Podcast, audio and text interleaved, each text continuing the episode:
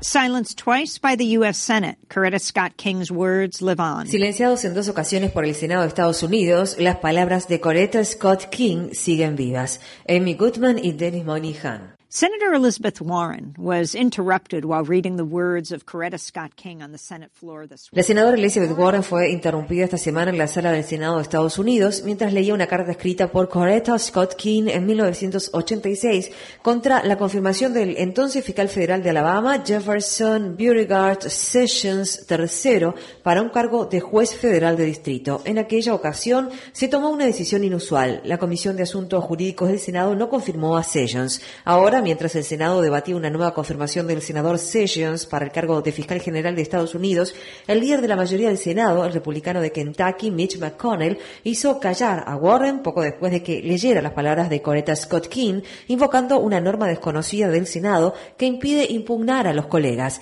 Le ordenaron a Warren que tomara asiento y le prohibieron seguir hablando en el debate sobre Sessions. Coretta Scott King sent the letter to Senate Judiciary Chairman Strom Thurmond, a fierce segregationist. En 1986, Coretta Scott King le había enviado esta carta al presidente de la Comisión de Asuntos Jurídicos del Senado, el feroz segregacionista Strom Thurmond, y le pidió que incluyera la carta en el registro formal de la audiencia, pero Thurmond no lo hizo. La carta de 10 páginas estuvo prácticamente desaparecida hasta el mes pasado, cuando el periódico Washington Post obtuvo una copia y la publicó.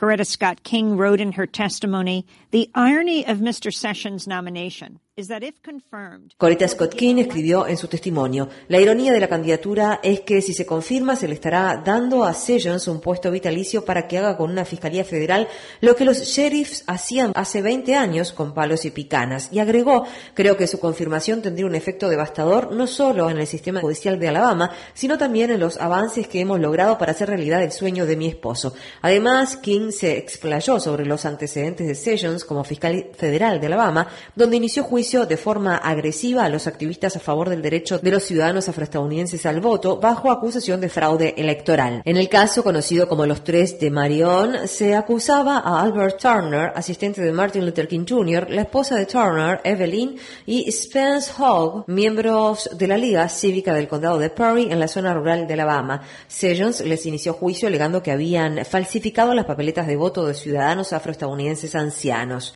The Marion Three faced well over a hundred years in prison if convicted. Los tres de Marion se enfrentaban a más de 100 años de cárcel si los condenaban. Sessions fue acusado de seleccionar casos de los condados del Cinturón Negro de Alabama, como el condado de Perry, donde una creciente cantidad de votantes afroestadounidenses empadronados amenazaba con eliminar el antiguo control político de los blancos. Finalmente, un juez federal rechazó la mayor parte de los cargos y un jurado absolvió a los tres acusados de los cargos restantes. Coretta Scott King continued in her testimony back in 1986. Coretta Scott King agregaba en su testimonio de 1986, los líderes de derechos civiles, como mi esposo y Albert Turner, han luchado larga y duramente para lograr el acceso libre y sin restricciones a las urnas. El señor Sessions ha utilizado el gran poder de su oficina para refrenar el libre ejercicio electoral de los ciudadanos negros en el distrito donde ahora pretende desempeñarse como juez federal. By reading Coretta Scott King's words, Senator Elizabeth Warren was accused of imputing Por leer las palabras de King, Elizabeth Warren fue acusada de atribuir a Sessions una conducta o motivo indigno o impropio de un senador.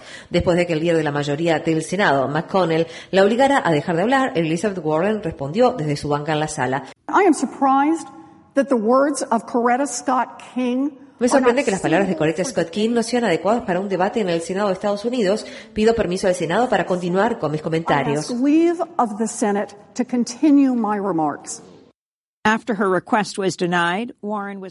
Después de rechazar su petición, le ordenaron que se retirara. Warren salió inmediatamente y justo frente a las puertas de la Cámara del Senado leyó la carta completa de King y transmitió la lectura a través de Facebook Live.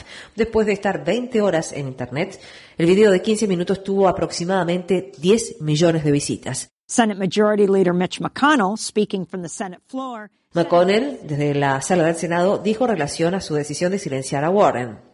She was warned. Se le advirtió, She was given an explanation. se le dio una explicación. Nevertheless, she persisted. No obstante, ella persistió. Mitchell's words created a firestorm across social media. Sus palabras desataron una tormenta en las redes sociales, donde muchos expresaron su solidaridad hacia Warren con la etiqueta hashtag ShePersists. Ella persistió. Mientras tanto, en la sala del Senado, varios de los colegas hombres de Warren leyeron la carta de King en voz alta. McConnell no le llamó la atención a ninguno de ellos, ni tampoco invocó la misma regla del Senado para impedirle hablar a su colega republicano Ted Cruz en el año 2015, cuando este acusó al propio McConnell de mentiroso.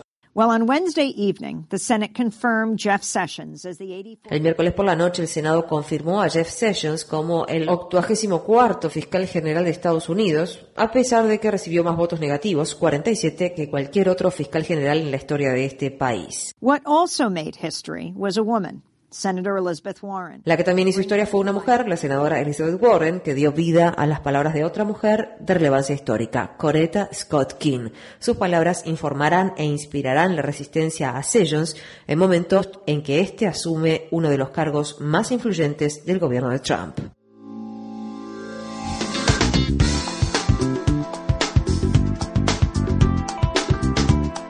Este año, Democracy Now! en español, el informativo independiente de Guerra y Paz, cumple 10 años de transmisión. Únete a la celebración y envíanos a través de las redes sociales un autorretrato desde la región donde escuchas nuestro programa.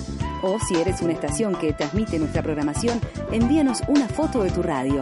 Promocionaremos las imágenes a través de nuestro programa de televisión y de las redes sociales. Visita nuestra página web democracynow.org/es y entérate.